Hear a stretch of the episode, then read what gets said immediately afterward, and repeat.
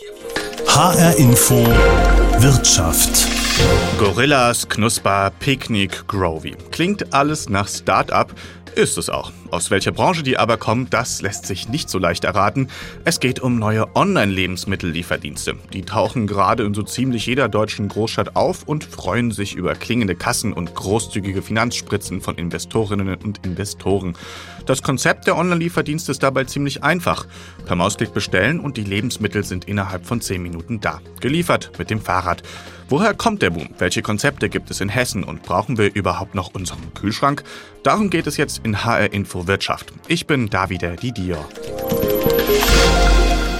Ja, zehn Minuten soll das dauern. Das steht zumindest auf den Internetseiten der neuen Lieferdienste. Zehn Minuten, das ist ganz schön schnell, dachte ich mir. Schneller jedenfalls, als ich für meinen normalen Einkauf im Supermarkt brauche. Probieren geht aber über Studieren. Klar, ich dachte mir also, bevor ich in dieser Sendung eine knappe halbe Stunde über neue Lieferdienste spreche, will ich auch das mal selbst ausprobieren. Von den neuen Anbietern gibt es nur zwei in Frankfurt, Gorillas und Grovy. Ich kann aber nur einen ausprobieren, weil ich im Frankfurter Westen wohne. Und nur da liefert Grovy hin. Ich bestelle also dort. Der Einkauf etwa eine Einkaufstüte voll mit Produkten im Wert von etwa 30 Euro. Milch, Nudeln, Aufstrich, Saft, Gemüse für das Abendessen und dazu noch einen Becher Eiscreme, natürlich nur um zu testen, ob das mit dem Tiefkühlen auch klappt. Wichtiger ist aber, klappt das auch mit den 10 Minuten. Ich stoppe die Zeit, später in der Sendung gibt's dann die Auflösung. Der Vollständigkeit halber, Rewe liefert auch in Frankfurt, da gibt es aber Zeitfenster, in denen man bestellen kann. Jetzt geht es aber erstmal um den Lieferdienst, der auch aus Frankfurt kommt. Grovy, mit einem O geschrieben, gibt es seit Anfang dieses Jahres. Gegründet von zwei Frankfurter Geschwisterpaaren mit der Vision, das Einkaufsverhalten zu revolutionieren. Kundinnen und Kunden können per Mausklick Lebensmittel wie Milch, Brot, Kaffee oder Tee einfach in den Einkaufswagen schieben und bezahlen. Lieferanten oder Lieferantinnen bringen dann den Einkauf per E-Bike bis an die Tür. Das funktioniert gut, sagt Mitgründer Christian Adam. Er glaubt sogar, dass die Lebensmittellieferdienste unsere Küche revolutionieren könnten. Denn er sagt, in der Zukunft bräuchten wir gar keinen Kühlschrank mehr. Natürlich können wir den Kühlschrank nicht komplett ersetzen. Das ist eher natürlich eine provokante Andeutung. Aber wenn man es jetzt weiterdenkt, dann ist eigentlich der Kühlschrank, der ursprünglich dazu gebaut worden ist oder erfunden worden ist, um, um Ware länger haltbar zu machen, beziehungsweise länger lagerbar zu machen, nicht mehr nötig, weil wir einfach dann die Produkte anliefern, die man heute Abend für die Spaghetti Bolognese benötigt oder morgen früh für sein Rührei mit Speck. Klar, von heute auf morgen wird sich so schnell der Kühlschrank nicht ersetzen lassen. Die Gründer von Grovy treffen aber mit ihrem Start-up einen Nerv. Der Lebensmitteleinzelhandel ist ein riesiger Markt. Laut dem Handelsverband Deutschland und des Instituts für Handelsforschung hat der Lebensmitteleinzelhandel im Jahr 2019 rund 185 Milliarden Euro umgesetzt. Davon ist der Online-Anteil zwar noch überschaubar, wächst aber aber kaum wie ein anderer Online-Markt. Nach aktuellen Zahlen des Bundesverbands für E-Commerce ist der Onlinehandel mit Lebensmitteln im Jahr 2020 um fast zwei Drittel gewachsen auf 2,7 Milliarden Euro Umsatz. Das macht den Markt besonders interessant für Investorinnen und Investoren. Der Konkurrent des Frankfurter Startups Gorillas hat es zum Beispiel innerhalb von einem Jahr zu einem sogenannten Unicorn geschafft, ein Unternehmen mit einem Wert von rund einer Milliarde Dollar.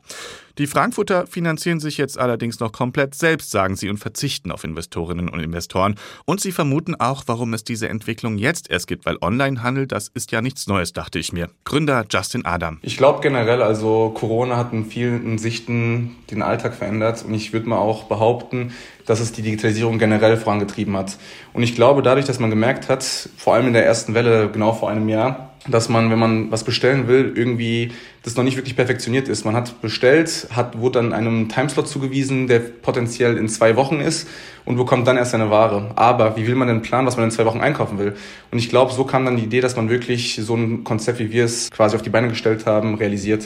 Und wie es für Startups typisch ist, haben die Frankfurter Online-Lebensmittelhändler auch darauf geachtet, möglichst umweltfreundlich zu sein. Die Lieferantinnen und Lieferanten sind mit dem E-Bike unterwegs. Also wir können natürlich nur einen kleinen Anteil dazu beitragen, generell der Umwelt äh, zu helfen, aber wir fangen mit kleinsten Sachen an, wie zum Beispiel möglichst CO2-neutral mit den E-Bikes anzuliefern. Auf äh, Plastik in den Verpackungsmaterialien versuchen wir bestmöglich zu verzichten. Wir benutzen Papiertüten, die aus recyceltem Material bestehen.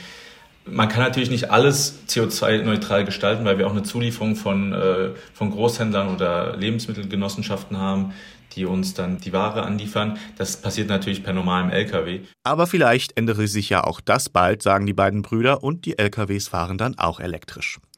Das, was in Frankfurt funktioniert, funktioniert aber noch lange nicht überall. Viele Online-Lieferdienste gibt es nur in Ballungsgebieten, also dort, wo auch viele Menschen wohnen. In der Region findet man solche Dienste eher selten. Aber auch das könnte sich bald ändern. Wie? Das zeigt das südhessische Start-up Onkel Alfred aus Bürstadt. Die Idee, den Lebensmitteleinzelhandel in der Region mit einer Online-Plattform zusammenführen. Das funktioniert so. Metzgerinnen, Obsthändler oder Bäckerinnen können einen Online-Shop auf dem Onkel Alfred-Portal erstellen und ihre Produkte anbieten. Die werden dann von einem Lieferservice abgeholt und an die Kundinnen und Kunden innerhalb eines festen Zeitfensters ausgeliefert. Gründerin Sarah Kotschkorow. Das war eigentlich eine ganz eigennützige Idee, denn wir als Familie. Ich habe noch äh, zwei Geschwister und meine Eltern wohnen auch ganz in der Nähe. Hatten einfach äh, die Idee, uns nicht mehr länger in der Warteschlange vorm Bäcker anstellen zu müssen, um samstags morgens die Brötchen zu holen und uns äh, anschließend im Obstladen anzustellen, um da noch die Obst- und Gemüseeinkäufe zu erledigen. Ähm, sondern das ganz einfach online zu machen am Tag davor, das auch online zu bezahlen und ähm, sich dann am Samstagmorgen schön beliefern zu lassen äh, mit einem Elektrofahrzeug, das dann auch noch äh, ganz nachhaltig gestaltet wird. Onkel Alfred gibt es mittlerweile in Lorsch-Einhausen und in Lampertheim. Auch hier habe ich mich wieder gefragt, warum gibt es das noch nicht anderswo? Warum machen die Händler in den kleinen Städten nicht selbst einen Online-Shop auf? Und auch hier gibt es eine Antwort. Sarah Kotschkorow. Der eine ähm, sagt, das wollte ich sowieso schon immer machen und äh, leider habe ich gar nicht die das technische Know-how, um da einen eigenen Online-Shop zu machen und auch kein Personal, um äh, das dann auszuliefern. Also super, dass ihr mich da unterstützen wollt und das mache ich auf jeden Fall. Es gibt aber natürlich auf der anderen Seite auch immer diejenigen, die sagen, ich weiß auch, dass das die Zukunft ist, aber ähm, ich habe überhaupt kein Personal, um, das, um den zusätzlichen Aufwand ne, abzudecken und ähm, habe auch gar keine Nachfolge, für die es sich lohnt, in diese Zukunft zu investieren, die Sie mir da aufzeigen. Es ist also nicht immer alles so leicht, wie es klingt mit der Digitalisierung des Einzelhandels in der Region. Das macht auch vielen Innenstädten zu schaffen, denn da verschwindet der Einzelhandel zunehmend. Sind Sie also etwas wie die Retterin des Einzelhandels, habe ich Sarah Kotschkorow gefragt. Das findet sie nicht. Aber ich bin eine Bürstädterin, die es auch liebt, durch die Innenstadt zu laufen und mir ist es super wichtig, weiterhin eine Innenstadt zu haben und äh, weiterhin zum Bäcker und zum Metzger und zum Obst- und Gemüseladen gehen zu können und nicht alles irgendwann in Zukunft ausschließlich in den großen Supermärkten äh, einkaufen zu können oder über die großen Internetplattformen, die ja so bekannt sind. Letztendlich ist es ein Trend, den natürlich jeder gehen kann und auch teilweise gehen muss, weil es teilweise gar keine andere Option gibt. Aber ähm, es gibt ganz viele Nutzer, die Wert darauf legen, lokal ähm, einzukaufen. Und der Trend ist sogar noch gewachsen in zu Corona-Zeiten, lokale ähm, Produkte zu beziehen und äh, regional einzukaufen. Und das möchten wir einfach nutzen und die Betriebe, die ähm, sich dafür einsetzen, auch äh, unterstützen. Lebensmittellieferdienste sind also auch in der Region auf dem Vormarsch. Und mit dem wachsenden Geschäft wächst natürlich auch die Anzahl der Beschäftigten und deren Probleme. Lieferdienste haben in der Vergangenheit öfter durch ihre Arbeitsbedingungen auf sich aufmerksam gemacht, die wir als Konsumentinnen und Konsumenten selten sehen können. Denn wir sehen oft nur die Fahrerinnen und Fahrer in ihrer Uniform auf deren Fahrrädern oder im Lieferwagen auf den Straßen. Doch oft steckt dahinter mehr. Beim Lieferdienst Amazon Fresh zum Beispiel, der für den Lebensmittelhändler Teegut ausliefert, arbeiten keine Festangestellten, sondern selbstständige Fahrerinnen und Fahrer Fahrer, die sich von Auftrag zu Auftrag hangeln müssen. Eine Festanstellung sei aber das Mindeste, sagt zum Beispiel Christoph Schink von der Gewerkschaft Nahrung Genuss Gaststätten NGG. Genauso sagt er, müsste der Lohn höher sein, der sich oft nur knapp über dem Mindestlohn befindet, im Schnitt bei 10,50 Euro die Stunde. Und das sei nicht alles. Teilweise muss eben noch ein eigenes Fahrrad mitgebracht werden. Allen Anbietern ist gemeint, dass ich mein eigenes Telefon mit eigener Datenflatrate dann eben auch mitbringen muss. Auch hier erwarten wir, dass das entschädigt wird, denn diese Apps verbrauchen richtig, richtig Daten. Ähm, und wir haben das Problem, dass dieses Geschäftsmodell ja sehr, wie soll ich sagen, sehr schnelllebig ist und je nach Wetter oder auch anderen Faktoren dann eben viele Kunden bestellen oder wenig Kunden bestellen. Deswegen erleben wir immer wieder Arbeit auf Abruf. Das heißt, die Beschäftigten halten sich bereit zur Arbeit. Sie wissen aber nicht, ob sie arbeiten müssen und damit wissen sie auch nicht, ob sie Geld verdienen an dem Tag. Allerdings sagt Schink auch, dass es kaum noch solche Angebote in Deutschland mit derartigen Zuständen gibt. Zuletzt habe man das beim Esslieferanten Deliveroo gesehen, die gibt es aber nicht mehr am Markt. Offenbar scheinen sich aber andere Praktiken eingeschlichen zu haben. Schink sagt, er habe von Vorfällen gehört, bei denen in Lieferautos des Getränkelieferanten Flaschenpost die Klimaanlagen ausgebaut wurden, um Spritkosten zu sparen.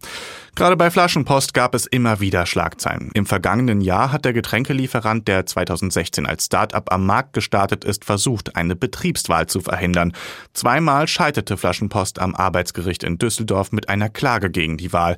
Und ein Jahr später, nach der Übernahme von Flaschenpost und dem Lieferdienst Durst Express durch den Lebensmittelriesen Oetker, gab es erneut Schlagzeilen. In Leipzig, Bochum und Berlin wurden nach der Übernahme Mitarbeiterinnen und Mitarbeiter von Durst Express vor die Tür gestellt. Mit den Schlagzeilen ist Flaschenpost aber nicht alleine. Auf Twitter haben sich jüngst Fahrerinnen und Fahrer von Gorillas organisiert. Auf dem Profil Riders United berichten Mitarbeitende anonym über ihre Unzufriedenheit. Zum Beispiel heißt es in einem Tweet, dass ein Mitarbeiter entlassen wurde, der sich öfter für die Belange von Mitarbeitenden eingesetzt habe. Der Eindruck entsteht, Start-ups sind anfälliger für solche Nachrichten. Warum? Christoph Schink von der NGG. Ich glaube, das hat zum einen etwas mit dem Selbstverständnis zu tun. Wenn man sich mal die, die Stellenanzeigen dieser Lieferdienste anschaut, dann wird da ja immer geworben mit, komm doch in unser Team und bei uns, wir sind eine tolle Gemeinschaft und so weiter.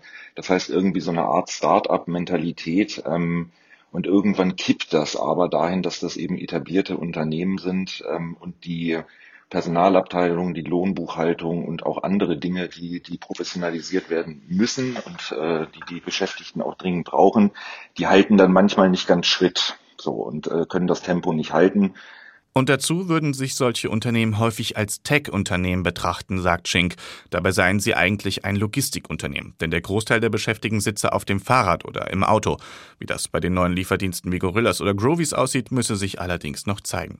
Was allerdings jetzt schon Konsumentinnen und Konsumenten tun könnten, sei bei den Arbeitsbedingungen etwas mithelfen.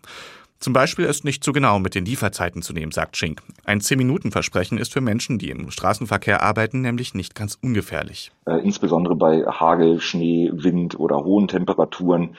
Und manchmal machen die Algorithmen auch Fehler und berechnen Wege, die, die gar nicht möglich sind. Also ähm, ich sag mal, hier in Hamburg, äh, da geht ein großer Fluss durch die Stadt, die Alster, und da kommt man nicht so schnell rüber. Und wenn der Algorithmus berechnet, man fährt da einfach rüber, dann kann der Fahrer das Versprechen gar nicht einhalten. Ich glaube, da ja, wäre es, wäre es vernünftig, wenn, wenn äh, Kunden oder Konsumenten da auch ein bisschen Verständnis für hätten. Und alle Fahrerinnen und Fahrer freuen sich über ein Trinkgeld. Das muss man hier auch nochmal ganz deutlich sagen. Außerdem würden sich Fahrerinnen und Fahrer auch freuen, wenn bei der Übergabe der Bestellung während der Pandemie eine Maske getragen wird.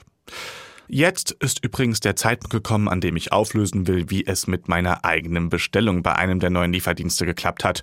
Und zwar ganz gut. Die Bestellung wurde innerhalb von 13 Minuten geliefert. Alles war dabei und in Papier verpackt.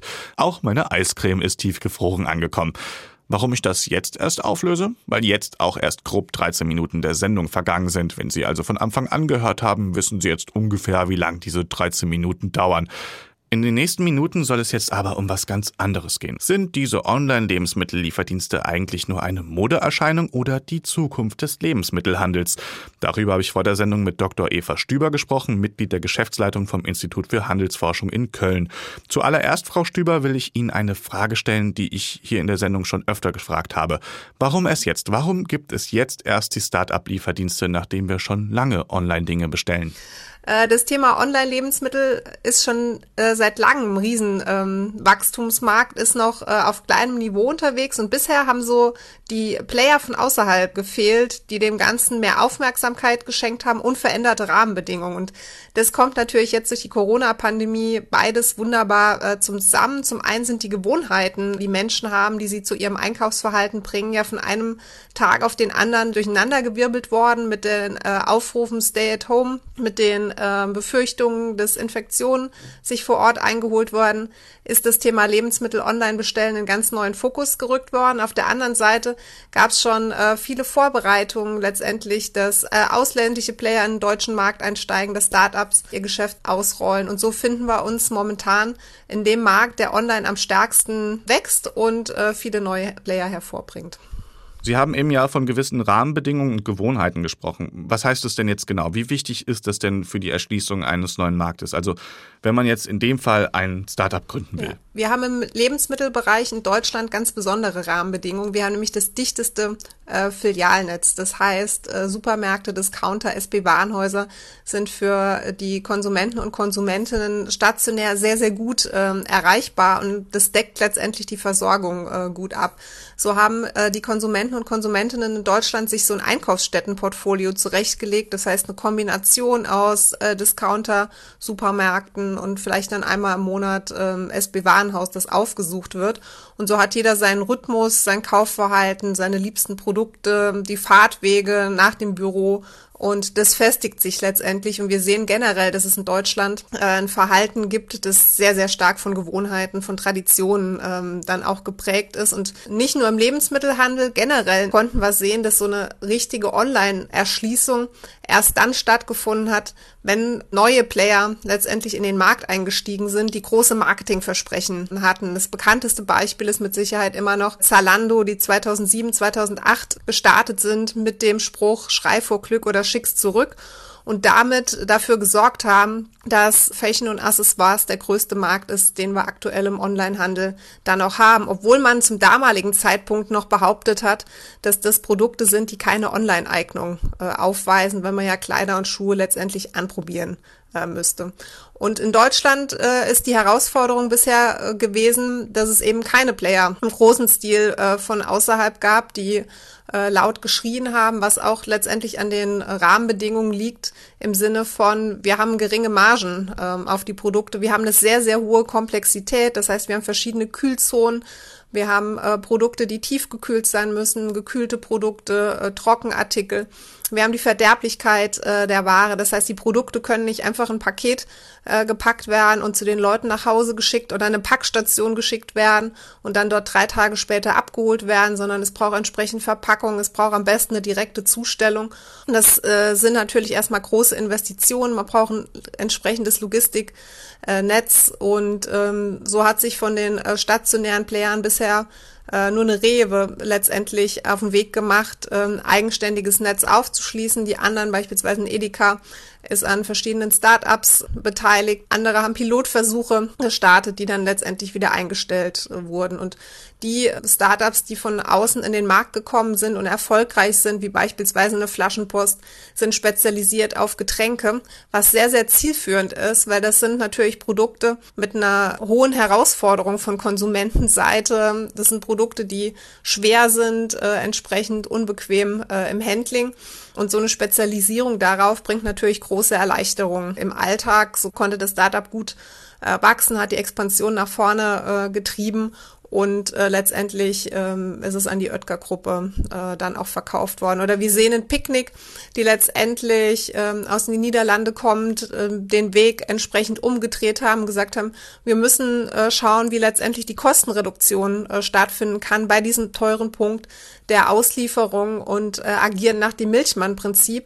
Das heißt, sie bieten feste Slots an in den jeweiligen Straßen, auf die man sich äh, buchen kann. Und das ist so ein Stück weit äh, das Gemengelage, ähm, dass wir aus Konsumentensicht eine starke Zurückhaltung hatten aufgrund der guten Ausgangsbedingungen, äh, sich erst an das äh, Neue, also an das Online herangetastet wurde, wenn man in einer neuen Lebensphase war, wenn neue Anbieter letztendlich aufgetaucht ähm, sind und von Anbieterseite äh, so ein Stück weit äh, Zurückhaltung, so eine langsame äh, äh, Erschließung beziehungsweise eine Erschließung in in einzelnen Bereichen. Und dann kam Corona und das Thema äh, Online-Lebensmittel bestellen ist schlagartig wesentlich präsenter geworden und äh, die Expansionen der Anbieter laufen seitdem äh, besonders auf Hochtouren. Wir sehen viele neue Anbieter, neue Geschäftsmodelle, äh, die entstehen, so dass das äh, Thema Online-Lebensmittel auf ein ganz neues Niveau gehoben wird.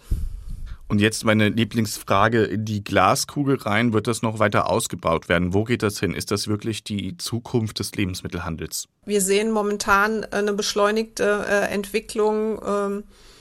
Um sieben bis acht äh, Jahre. Es hängt natürlich jetzt stark davon ab, wie die Anbieter im deutschen Markt dann auch ähm, äh, Fuß fassen.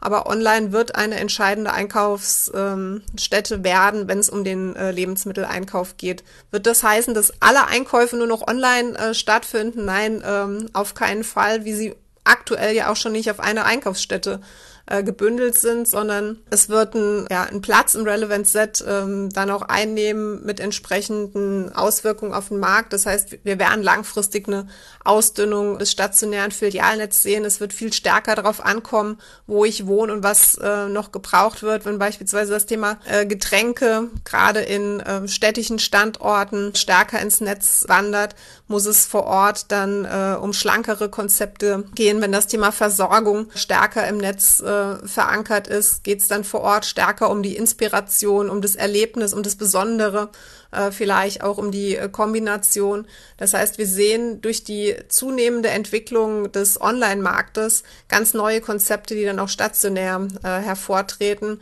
und das gesamte Einkaufserlebnis äh, damit komplementieren, weil unterschiedliche Anlässe entsprechend abgedeckt werden. Und zum Schluss noch eine Frage, die sich hier durch meine Sendung gezogen hat. Können diese Lebensmittellieferdienste denn wirklich mal unsere Kühlschränke ersetzen? Letztendlich äh, Ersatz des Kühlschranks durch äh, Lebensmittellieferdienste ist auch ein Thema, das natürlich äh, ein starkes urbanes Gefälle hat an der Stelle.